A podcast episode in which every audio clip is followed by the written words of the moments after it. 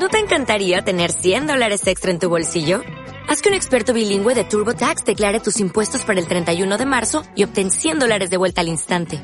Porque no importa cuáles hayan sido tus logros del año pasado, TurboTax hace que cuenten. Obtén 100 dólares de vuelta y tus impuestos con 100% de precisión. Solo con Intuit TurboTax. Debes declarar para el 31 de marzo. Crédito solo aplicable al costo de la presentación federal con TurboTax Full Service. Oferta sujeta a cambios o cancelación en cualquier momento.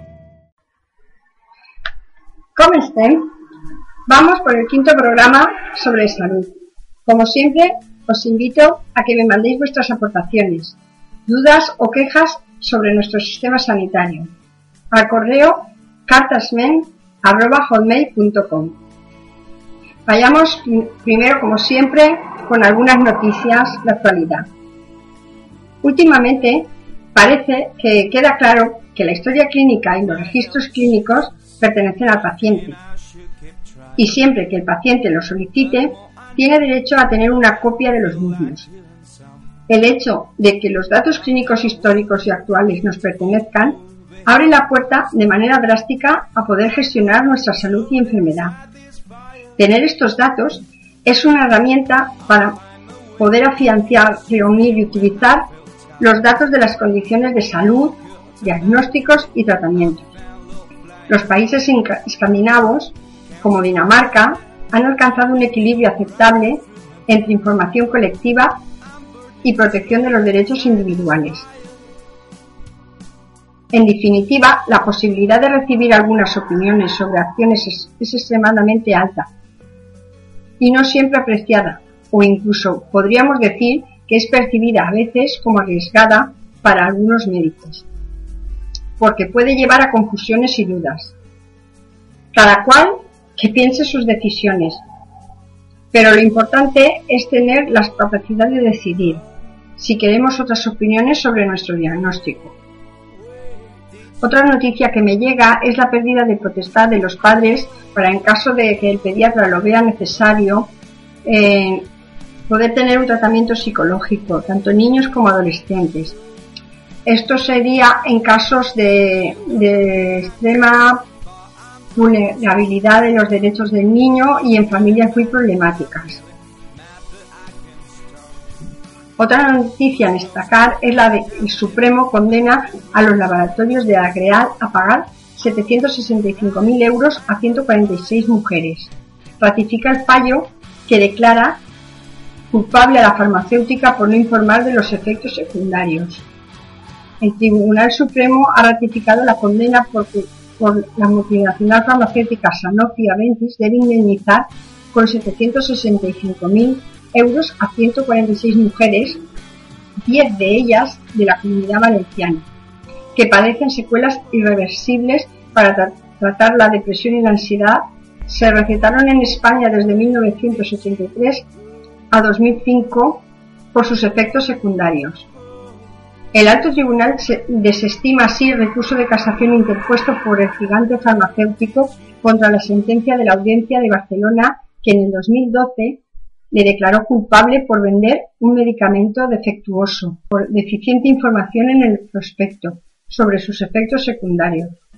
El Supremo ha aceptado la tesis del abogado de las víctimas, el letrado madrileño José Antonio Ramos Mesonero, que defiende que el mero consumo de un medicamento sin informar de los efectos secundarios del mismo implica la vulneración del derecho fundamental a la libertad e integridad física, conllevando una indemnización por dichos motivos, aunque no, puede, aunque no quede acreditado que se haya producido un daño en esa persona que lo ha consumido. Así, los laboratorios deben indemnizar a cada una de las 146 mujeres con 3.000 euros por vulnerar su derecho fundamental a la libertad de elección, pues al no ser informada de los posibles efectos secundarios del agregal, no pudieron elegir libremente no tomarlo. Los 322.000 euros restantes los cobrarán 13 de las demandantes en las que la audiencia consideró justificados los daños ocasionados por el agregal. Su principio activo es la veralitrida, una benzamida modificada que bloquea los receptores de 2 de la dopamina. En el prospecto del medicamento en Francia limita la ingesta de este antipsicótico a tres meses, mientras que en España algunas mujeres lo consumieron durante más de cinco años al no existir ninguna restricción. Sus principales efectos secundarios son depresión, ansiedad y temblores en las manos. La valenciana Mariluz Navarro, secretaria de la Asociación de Enfermas de Agreal de España, dice, mientras vivamos seremos drogadictas. En el prospecto ponía que no existían contraindicaciones. Sin embargo, tras cinco meses tomándolo, me temblaban las manos, la boca, no podía salir a la calle porque cogí miedo a la gente y me quería morir. Estoy en tratamiento psiquiátrico desde entonces, y eso es para siempre, pues mi psiquiatra dice que mientras vivamos seremos drogadictas debido a la veracidad. Pasamos a otra noticia. El 17 de septiembre se ha reunido el Consejo Social de la Salud, Cini Malvarrosa, participando en las siguientes asociaciones de vecinos. Vete del Carme Veteró, Vilanova del Grau, Marítima Llora, Nazaret, Cabañal y Cañamelar, Barrio de San José, UGT, UPU, Utópica UPV y Abusán, Abusan es la Asociación de Usuarios de la Sanidad. Se han reunido para plantear una dinámica participativa en el mejoramiento de la salud de los vecinos, reflexionando las debilidades, amenazas y oportunidades, contestando a la pregunta que se les planteaba. ¿Por qué nos puede ser útil implicarnos en la realización de una encuesta sobre las necesidades sanitarias del Departamento Clínico Malvarrosa? ¿Y qué dificultades pueden haber para realizarlas y cómo superarlas? El cuestionario tendría preguntas de este tipo. ¿Cuánto tiempo suele esperar cuando pide cita en el médico? ¿Y en el especialista? ¿Cuánto ha esperado para una radiografía? Si ha estado en una lista de espera para operar usted o algún familiar, ¿le han ofrecido operarse por la privada? Otra noticia que empieza la nueva temporada de foros en mi salud programa de salud pública dirigido por Iván Paredes y Pilar López, cada segundo martes de mes, invitando a todas las asociaciones que quieran participar en un foro de Valencia y de, otros pueblos. Putol, desde Pásalo Aptas, a través de mí como agente de salud, eh, estuvo presente. Personas preocupadas por la salud de todas las personas. Esta vez se trataba sobre determinantes de la salud en la población inmigrada. La salud no es solo estar sano físicamente, se tiene que tener en cuenta otros factores. Para algunos de los presentes entraba la salud mental, emocional, social y espiritual, para la persona sentirse bien. Hay unos determinantes importantes a la hora de valorar nuestra salud, como pueden ser las desigualdades sociales, las condiciones de trabajo y empleo. Por ejemplo, los trabajadores en el sector doméstico que está poco legitimado están más en contacto con estos problemas. El entorno donde se vive es muy importante, es, saludable, hay parques, zonas recreativas, posibilidades de hacer deporte, playa o montaña, gran ciudad, pueblo. Hay una necesidad de diseñar un sistema de salud sensible a los diversos marcos culturales que están presentes en nuestra sociedad. Todo marco cultural es pluricultural, se han detectado en la población migrante ciertos trastornos, como el síndrome de Ulises. Emigrar se está convirtiendo hoy para millones de personas en un proceso que posee unos niveles de estrés tan intensos que llegan a superar la capacidad de adaptación de los seres humanos. Estas personas son las candidatas a padecer el síndrome de Ulises o síndrome del inmigrante con estrés crónico, haciendo mención al héroe griego que padeció innumerables adversidades y peligros lejos de sus seres queridos.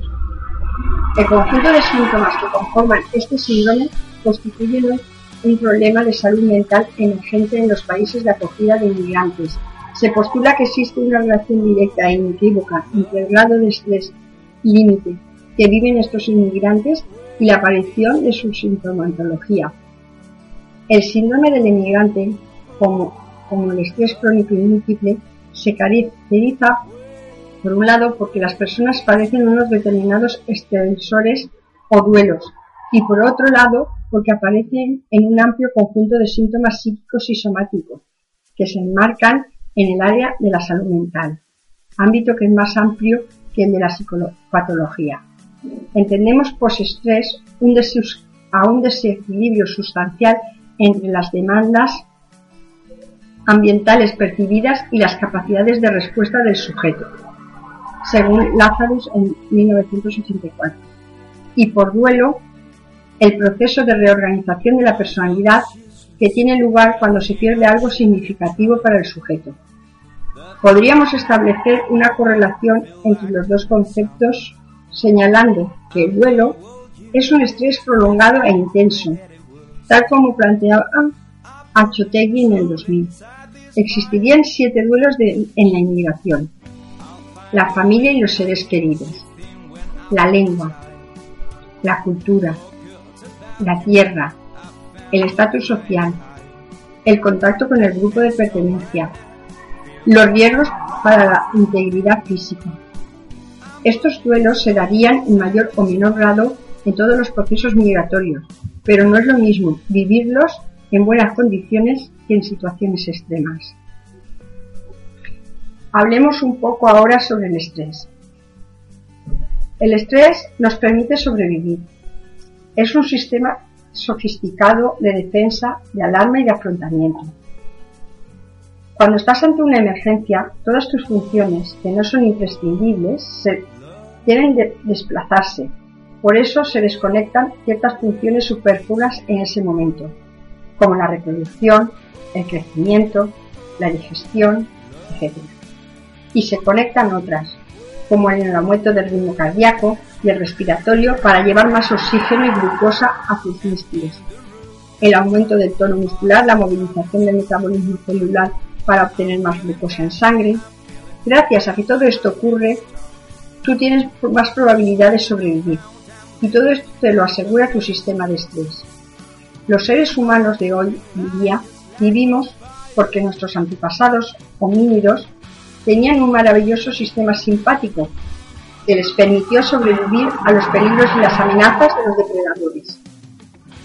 Este sistema llamado simpático nos permite reaccionar y activarnos de manera saludable para afrontar cualquier peligro o tarea que requiera energía y esfuerzo. Hay personas que realizan sus mejores trabajos cuando están bajo cierta presión. La reacción de estrés nos permite levantarnos e ir a trabajar, por ejemplo. Nos mantiene despiertos para alcanzar nuestros objetivos, para hacer frente a los problemas. Gracias al estrés percibimos que las cosas nos afectan y nos emocionan. El sistema simpático no puede estar siempre activado terminaríamos agotados y nuestro sistema biológico terminaría por quebrantarse y desarrollar dolencia y enfermedades. El ser humano también necesita reproducirse, amar, dormir plácidamente, enlentecer el latido cardíaco, entra en el funcionamiento de lo que se le llama el sistema parasimpático.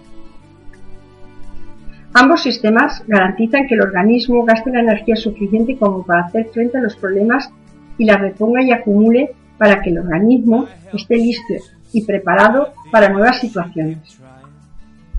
El estrés también puede amargarnos la vida.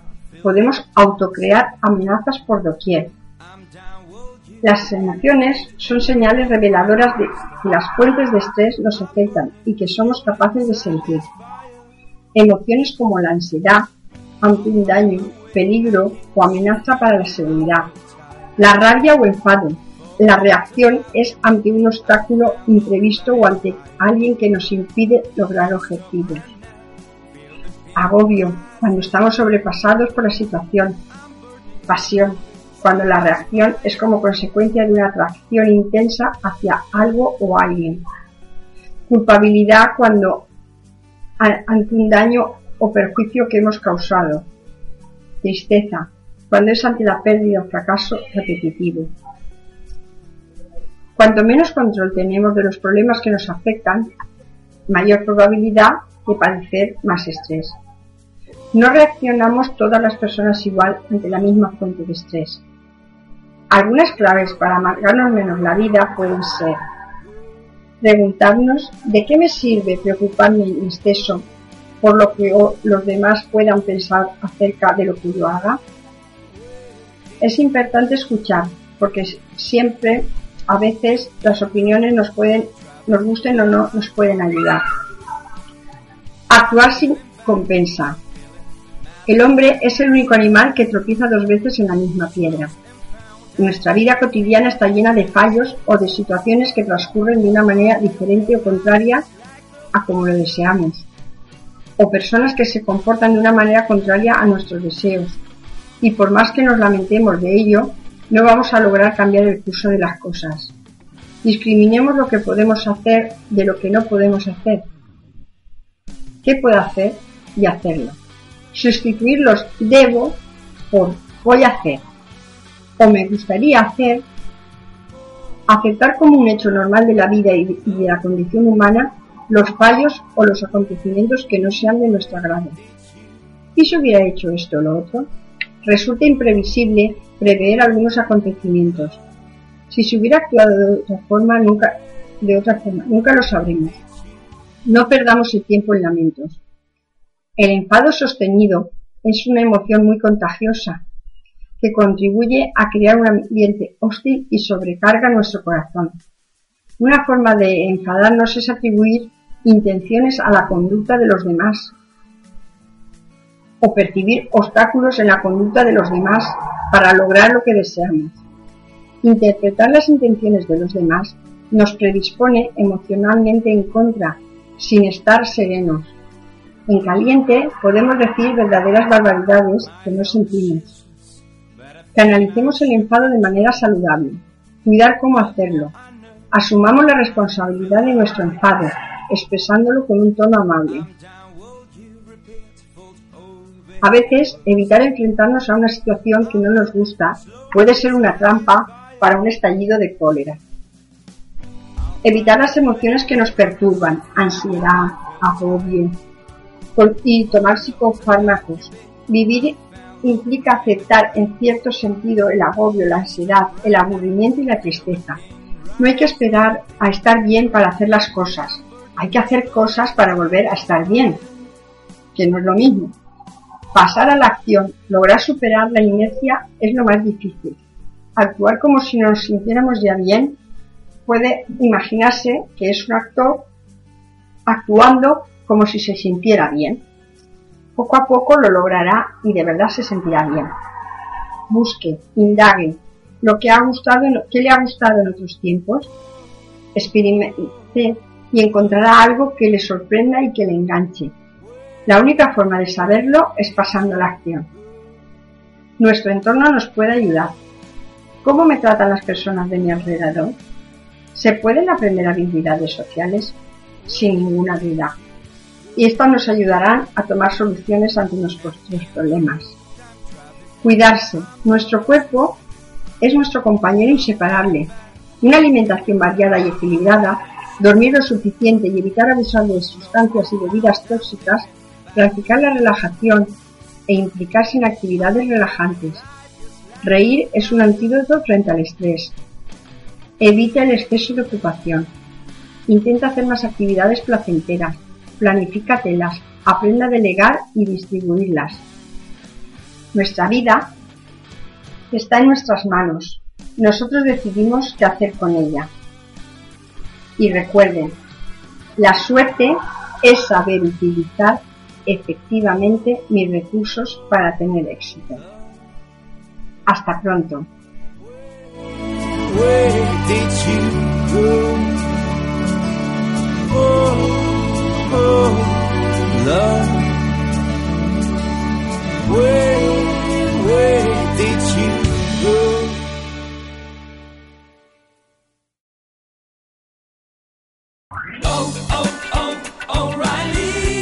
¿Necesitas ayuda? En O'Reilly Auto Parts te ayudamos. ¿Necesitas algún consejo? Te aconsejamos. Nuestros profesionales en autopartes están siempre disponibles para ayudarte a encontrar lo que necesites. Excelente servicio al cliente es solo una de las ventajas que ofrece O'Reilly Auto Parts. Los profesionales en autopartes. Oh, oh, oh,